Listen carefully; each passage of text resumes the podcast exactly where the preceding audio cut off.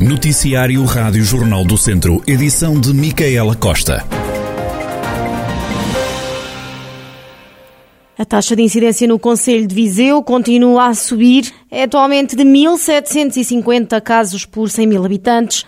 Ontem era de 1.574, números que saíram hoje da reunião da Proteção Civil Municipal e que dão conta de um aumento do número de infecções nos últimos 15 dias, o Conselho registrou 1.914 novos infectados. Já no Hospital de Viseu estão agora internadas 29 pessoas, em enfermaria estão ocupadas 25 camas e nos cuidados intensivos estão 4 doentes.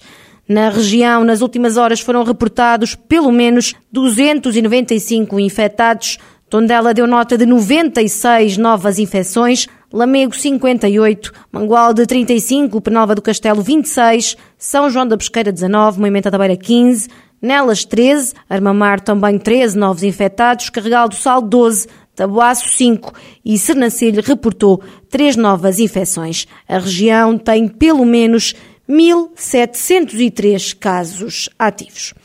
A Câmara de Viseu decidiu manter o desconto na água para as famílias, a redução de 20% na fatura vai manter-se durante o ano e vai ser acompanhada de uma descida de preço. O Presidente da Autarquia, Fernando Ruas, justifica a medida. Decidimos manter, digamos, os descontos que vinham, de, digamos, decorrentes do, da, da, Covid e, eh, e, ao mesmo tempo, fizemos os acertos em termos da, da, da aplicação, eh, digamos, do, do, dos impostos, de modo a que haja ainda redução na, na no preço da água. Não há aumento nenhum e ainda haverá, no ou noutro caso, descida de, de, de, do valor da água.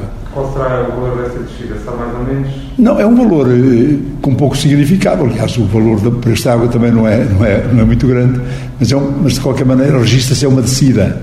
Os bens essenciais aumentaram todos e nós conseguimos eh, desequilibrar o orçamento, conseguimos uma, uma não só estancar o preço, como ainda uma ligeira redução. Fernando Ruas, o presidente da Câmara de Viseu. A defesa do presidente da Câmara de Tondela vai recorrer até ao final da condenação à perda de mandato e a cinco anos de cadeia, mas com a execução da pena suspensa. José António Jesus foi condenado a 26 de novembro pelo Tribunal de Viseu por um crime de peculato e dois de falsificação de documento tendo ficado provado que se apropriou de dinheiro público ao receber pagamentos indevidos por deslocações em viaturas próprias, quando na verdade fez as viagens em viaturas do município. No mesmo processo foi também condenado, com pena suspensa, o antigo vice-presidente Pedro Adão.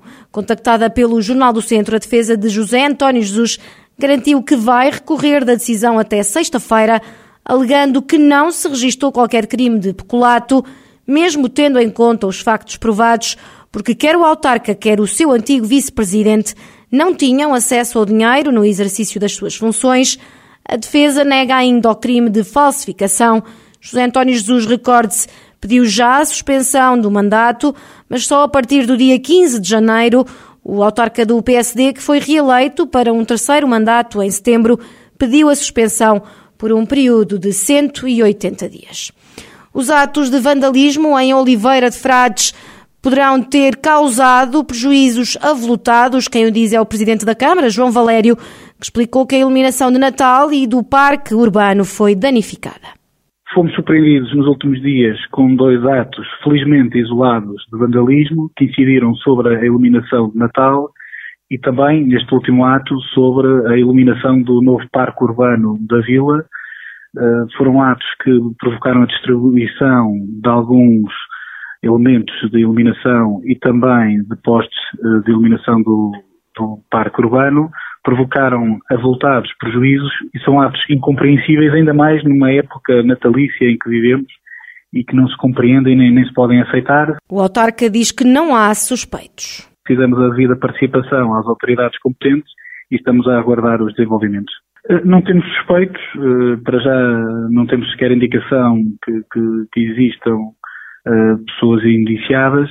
Relativamente ao montante de prejuízos, ainda não temos isso quantificado, mas posso dizer que são na ordem de alguns milhares de euros porque foram destruídas luminárias, portanto, permanentes de iluminação do parque urbano que custam centenas de euros e, no seu conjunto, totalizam milhares de euros de prejuízo. João Valério, presidente da Câmara de Oliveira de Frades, eh, vila onde ocorreram nos últimos dias atos de vandalismo que provocaram danos de milhares de euros. Os autarcas do distrito defendem a regionalização, dizem que já devia ter avançado, mas ainda assim deixam alguns alertas. O presidente da Câmara de São Pedro do Sul, Vitor Figueiredo, é uma das vozes a levantar-se a favor da regionalização. Já perdemos tempo por a regionalização aprovada a quanto ao referendo. Entendo que é muito importante para as nossas regiões e principalmente para as regiões do interior, até porque eh, o poder, podendo estar mais perto das nossas, das nossas freguesias, das nossas aldeias, será certamente muito mais vantajoso para podermos efetuar as obras que são estruturantes para a nossa região. Eu quero dizer que, por exemplo, nós temos situações em que a região se pode, se podia manifestar e podia ser vantajosa. Estou a falar, por exemplo, na ligação São Pedro Sul-Viseu, estou a falar, por exemplo, na ligação São Pedro Sul-Vozela, em que, se as coisas fossem tratadas a nível de uma região que não municípios, o assunto poderia ser muito mais bem resolvido, assim como também na saúde, todos nós sabemos os problemas que temos a nível de saúde, em que se houvesse uma verdadeira regionalização, esses assuntos podiam ser tratados de uma forma mais célere e mais eficaz em relação à forma como se está a processar neste momento. O autarca acrescenta que esta é uma matéria que tem que ir a referendo, salientando que isso é o mais democrático. Também o Presidente da Câmara de Lamego, Francisco Lopes, é a favor da criação das regiões. A regionalização é indispensável para que o país se possa desenvolver de forma uh, mais homogénea e mais coesa todos sabemos quais têm sido as consequências uh, de um modelo de desenvolvimento centralista, centraliza, fortemente centralizado. Portugal é dos países mais centralizados da Europa e, eventualmente, do mundo, dos países uh, democráticos. E, isso não é aceitável, isso não é razoável e tem trazido danos imensos à economia e uh, às populações. E porquê? Porque o desenvolvimento económico está muito concentrado numa estreita faixa eh, do litoral, onde se concentram quer as zonas urbanas mais densas, quer as atividades económicas mais relevantes, e todo o restante território tem uma ocupação muito diminuta, com custos infraestruturais enormes, com serviços reduzidos à população e com uma economia muito, muito débil. E isto é mau. É mau para as pessoas, mas sobretudo é mau para o país porque não consegue aproveitar todas as suas potencialidades. A opinião de alguns autarcas da região sobre a regionalização, um processo que vai a referendo em 2024, como prometeu o Presidente da República, Marcelo Rebelo de Sousa.